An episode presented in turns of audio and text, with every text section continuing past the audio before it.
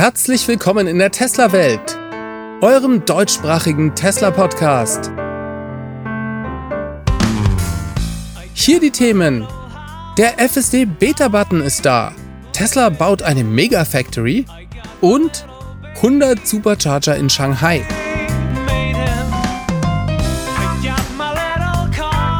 Mein Name ist David und dies ist die Folge 191.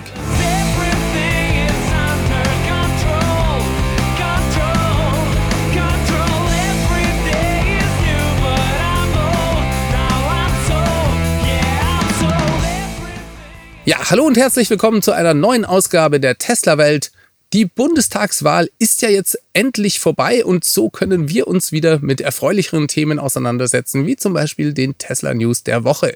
Wie ihr vielleicht hören könnt, bin ich gesundheitlich noch nicht so ganz auf dem Dampfer, daher ist meine Stimme etwas angeschlagen. Ich hoffe, die ist dann nächstes Mal wieder komplett normal. Starten wir mal aber direkt mit den News. Und zwar gab es Gerüchte, dass Tesla unter Umständen eine neue Gigafactory in Russland bauen könnte. Das hat Elon auf Twitter dann relativ schnell wieder widerlegt. Er schrieb, dass der Standort für die nächste Gigafactory noch nicht feststehe. Jetzt hätte mich eine Gigafactory in Russland tatsächlich überrascht. Ich glaube vielmehr, dass wir uns vielleicht noch auf eine zweite Gigafactory in China einstellen können. Wobei man nicht vergessen darf, dass Tesla den Standort Shanghai konstant weiter ausbaut. Es ist auch sehr gut möglich, dass Tesla dort sogar das Model 2 produzieren kann, auch wenn es nicht Model 2 heißen wird.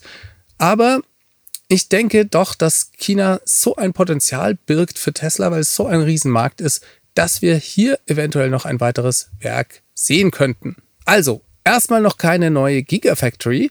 Dafür gab es diese Woche die Ankündigung einer Megafactory und zwar in Lathrop, Kalifornien. Diese Meldung, die kam zunächst über Bloomberg. Die beriefen sich auf einen Facebook-Post des Bürgermeisters Sonny Dalrymple.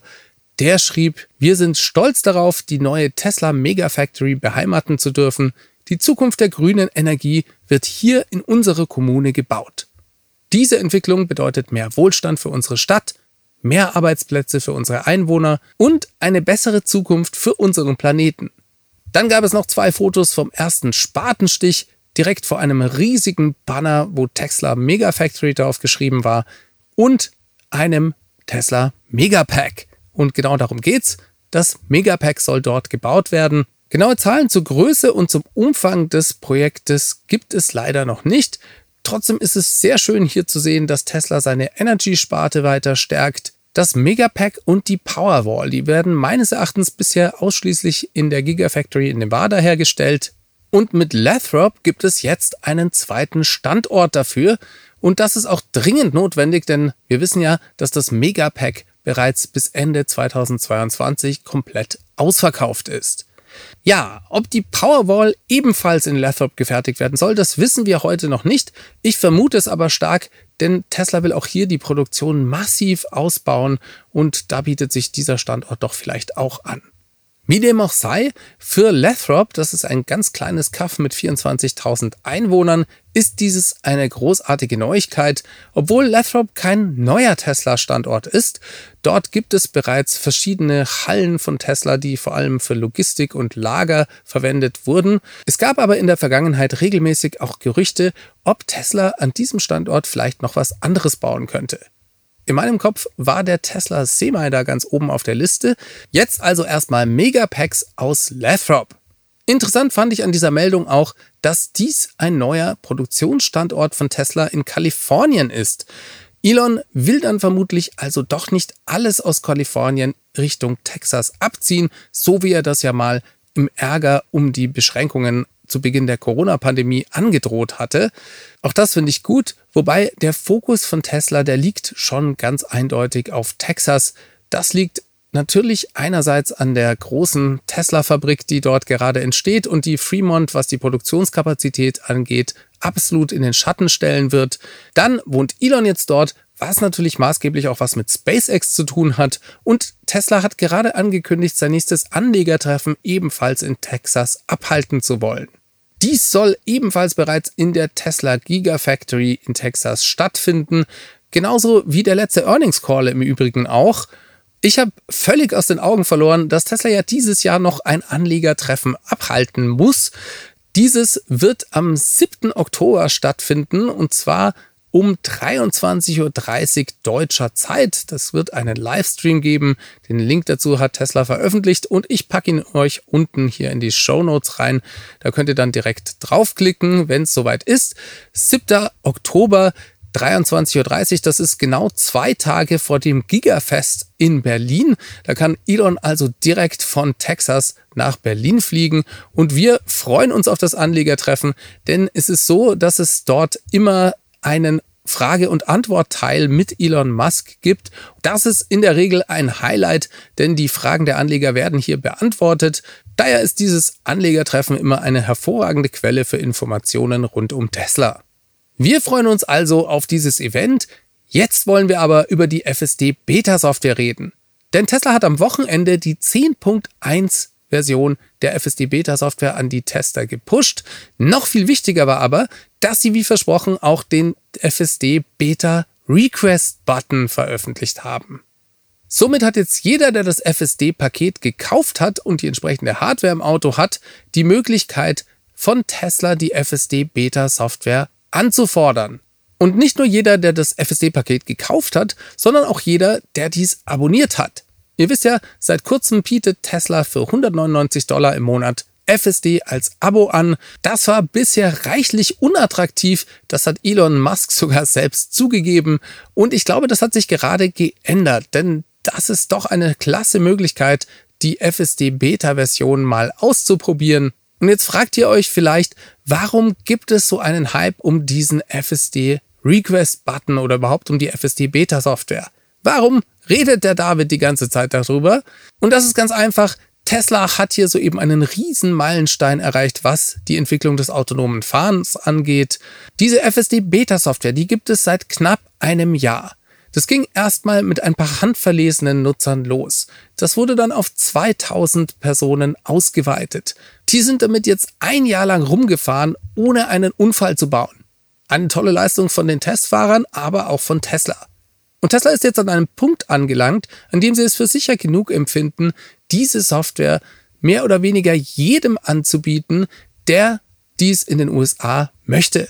Und das hat große Konsequenzen für die Weiterentwicklung und die Geschwindigkeit der Iterationen dieser Software. Denn deren Weiterentwicklung, die basiert ja auf den Daten der Flotte. Und Tesla öffnet hier buchstäblich die Schleusen für eine Unmenge weiterer Daten, die sie durch diesen breiteren Release erhalten werden. Klar sind auch Fahrzeugdaten von 2000 Fahrzeugen kein schlechter Ansatz. Damit kann man schon arbeiten. Aber stellt euch mal vor, wenn ab nächster Woche diese Daten nicht von 2000, sondern von 20.000 oder vielleicht 200.000 Autos kommen werden. Damit wird Tesla dann zehnmal oder hundertmal so viele Daten und Grenzfälle reinbekommen, mit denen sie dann wiederum ihre neuronalen Netze trainieren können. Das ist also ein Riesenschritt. FSD Beta Next Level sozusagen. Und noch was wird passieren. Die Leute werden darüber sprechen. Es wird viel mehr Leuten klar werden, wie weit Tesla tatsächlich mit seinem Fahrassistenzsystem schon ist. Und jeder kann das ausprobieren für 200 Dollar im Monat. Und das führt dazu, dass sich noch mehr Leute für FSD entscheiden. Das ist wiederum hoch profitabel für Tesla und wird sich positiv auf die nächsten Finanzergebnisse auswirken und so weiter und so fort. Ihr seht schon, worauf ich hinaus will. Es ist eine große Sache für Tesla. Und wir in Europa, wir sind auch nicht ganz außen vor. Dazu gab es auch einen interessanten Tweet von Elon. Jemand schrieb, Hallo Elon, kommt die FSD-Visualisierung auch für Nicht-FSD-Beta-Tester nach Europa zum Beispiel? Danke. Und er antwortete, guter Punkt, wir könnten die Visualisierung aktivieren, bevor die neue Software die Fahrzeuge steuert. Wir werden diese Option hoffentlich nächsten Monat aktivieren. Also, zumindest die Visualisierung könnte unter Umständen schon bald zu uns nach Europa kommen. Und ich hoffe mir schon, dass Tesla Verbesserungen aus der FSD Beta in die Autopilot-Software einfließen lassen wird, wenn auch mit den bei uns in der EU geltenden regulatorischen Einschränkungen. Denn was ist denn die FSD Beta eigentlich? Das ist eine komplette überarbeitete Version des Tesla Autopilot-System. Tesla war ja vor einiger Zeit, was die Entwicklung angeht, an einem lokalen Maximum angekommen. Das heißt, die Entwicklung ging eigentlich nicht mehr weiter. Deswegen erachteten sie es für notwendig, die komplette Software von Grund auf nochmal neu zu schreiben. Und das Ergebnis ist die FSD Beta Software.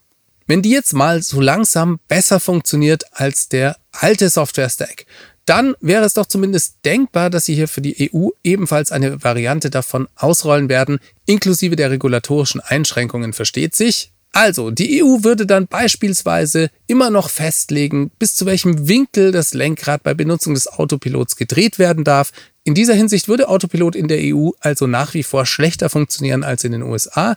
Aber dafür könnte Autopilot ja dann zum Beispiel mit der neuen Software unter der Haube Autobahnbaustellen perfekt meistern. Die Frage ist, ob Tesla die Ressourcen dafür hat bzw. dafür abstellen möchte. Ein bisschen mehr Liebe würden wir uns von Tesla in Europa, was dies angeht, sicherlich wünschen. Und da gibt es schon ein paar Dinge, die mir da sofort in den Sinn kommen. Zum Beispiel könnte ja Tesla auch hier auf sein Vision-System umstellen und dann dementsprechend die Radars, die in den Autos verbaut sind, deaktivieren.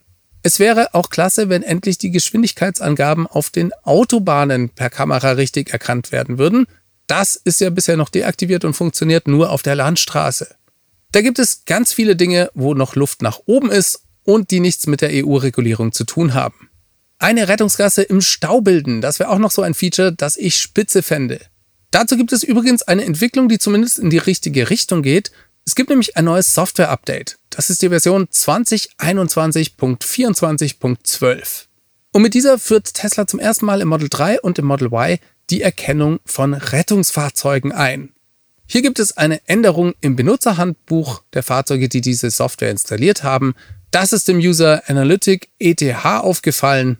Dort steht folgende Passage. Wenn das Model 3 bzw. Y bei der Verwendung von Autosteer bei Nacht auf der Autobahn die Lichter eines Einsatzfahrzeugs erkennt, wird die Fahrgeschwindigkeit automatisch reduziert und auf dem Touchscreen eine Meldung angezeigt, die sie über die Verlangsamung informiert. Außerdem ertönt ein Signalton und Sie werden daran erinnert, die Hände am Lenkrad zu lassen. Wenn die Lichtererkennung vorbei ist oder nicht mehr auftaucht, nimmt der Autopilot Ihre Reisegeschwindigkeit wieder auf. Sie können auch das Gaspedal tippen, um Ihre Reisegeschwindigkeit wieder aufzunehmen. Verlassen Sie sich niemals auf die Autopilot-Funktion, um die Anwesenheit von Einsatzfahrzeugen zu erkennen. Das Model 3 oder Model Y erkennt möglicherweise nicht in allen Situationen die Lichter von Einsatzfahrzeugen.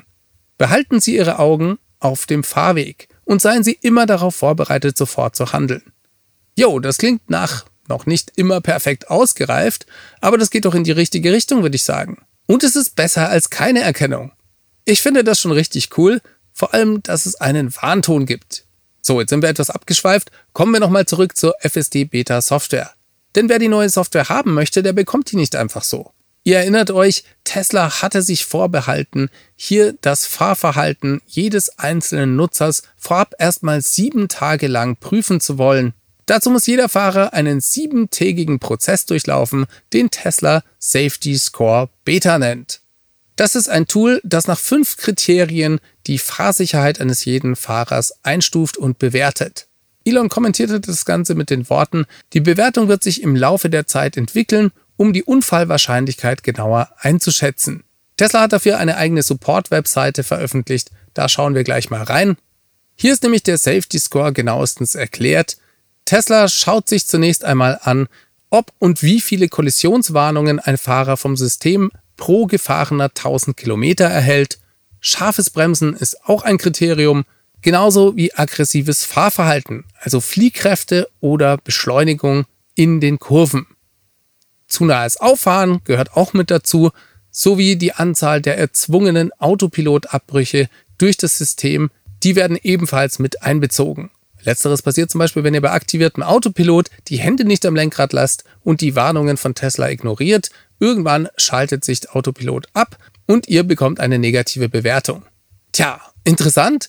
Klingt für mich so, als könnte man mit ein bisschen Aufpassen ohne Probleme an die FSD Beta Software gelangen. Dieses Safety Rating ist natürlich heute noch in einer sehr frühen Phase. Das hat Elon ja auch selbst geschrieben. Das wird sich in den nächsten Wochen, Monaten oder Jahren sicherlich noch stark weiterentwickeln. Wir verfolgen weiter gebannt, wie sich die Dinge in den USA entwickeln, wie sich die neuen Software-Updates präsentieren, wie der Fortschritt ausschaut, in welchen Abständen die erscheinen und so weiter. Und dann hoffe ich natürlich auch, dass bald schon etwas von dieser FSD Beta Software zu uns nach Europa schwappt in welcher Form auch immer. Was ich euch ja schon in der letzten Folge verraten hatte, war, dass dieser Tesla Safety Score eigentlich ein Tool ist, das für die Tesla-Versicherung entwickelt wurde. Die Idee dahinter ist, dass Tesla gerne seinen Kunden Echtzeittarife für die Versicherung anbieten würde. Diese basieren dann eben auch auf dem Fahrstil und sind an den Safety Score gekoppelt. Zum Thema Versicherung gab es diese Woche ebenfalls News durch Elon auf Twitter. Die Tesla-Versicherung, die gibt es ja im Moment nur in Kalifornien. Tesla würde das zwar gerne weltweit ausrollen, das ist aber eben nicht ganz so einfach. Bereits im März gab es Medienberichte, dass Tesla kurz davor stehe, die Tesla-Versicherung auch in anderen Bundesstaaten auszurollen. Von Illinois, Washington und Texas war damals die Rede. Bisher ist aber nichts passiert. Jetzt gab es diese Woche endlich einen neuen Tweet von Elon dazu. Er schrieb, das Genehmigungsverfahren für das Anbieten von Versicherungen ist extrem langsam und komplex und variiert von Staat zu Staat erheblich. Tesla hofft, nächsten Monat in Texas eine Versicherung mit Echtzeitangeboten auf der Grundlage des tatsächlichen Fahrverhaltens anbieten zu können. In New York werden wir die Zulassung wahrscheinlich erst nächstes Jahr erhalten. Zitat Ende. Also, ein Versicherungsunternehmen zu werden ist schwieriger als gedacht. Tesla macht ja nur langsam Fortschritte, aber es geht zumindest ein bisschen voran und Tesla lernt natürlich für die Zukunft und neue Märkte jedes Mal mit. Kommen wir noch zu einem anderen Meilenstein, den Tesla diese Woche erreichen wird. Das 300.000. Auto wird in der Gigafactory in Shanghai diese Woche von Band laufen. Tesla veranstaltet dazu am 29. September, also wenn diese Folge hier erscheint, ein kleines Presseevent in China, einfach um das 300.000. Auto nach nur knapp zwei Jahren Produktion gehörig zu feiern. Und wenn wir gerade schon in Shanghai sind, weise ich euch noch auf einen Tweet von Ray for Tesla hin. Hier geht es ebenfalls um einen Rekord. Tesla hat soeben den 100. Supercharger in Shanghai in Betrieb genommen. Richtig, in Shanghai gibt es 100 Supercharger-Standorte. Das ist schon richtig krass. Herzlichen Glückwunsch an das Tesla-Team für 300.000 produzierte Fahrzeuge und 100 Supercharger in Shanghai. Damit kommen wir diese Woche auch zum Ende. Ich hoffe, ihr hattet Spaß. Dann lasst mir doch bitte einen Daumen nach oben und ein Abo da. Das ist ganz wichtig. Diese Sendung wurde freundlicherweise vom Tesla Owners Club Helvetia, dem jungen und Initiativen Tesla Club aus der Schweiz und dem TFF dem Tesla-Fahrer und Freunde e.V. unterstützt. Beide Clubs sind übrigens Herausgeber des T&E-Magazins. Das Podcast Mastering kommt von promoton.ch. Damit entlasse ich euch in die Woche. Schaltet nächsten Mittwoch wieder ein. Macht es ganz gut. Bis zum nächsten Mal. Ciao, ciao.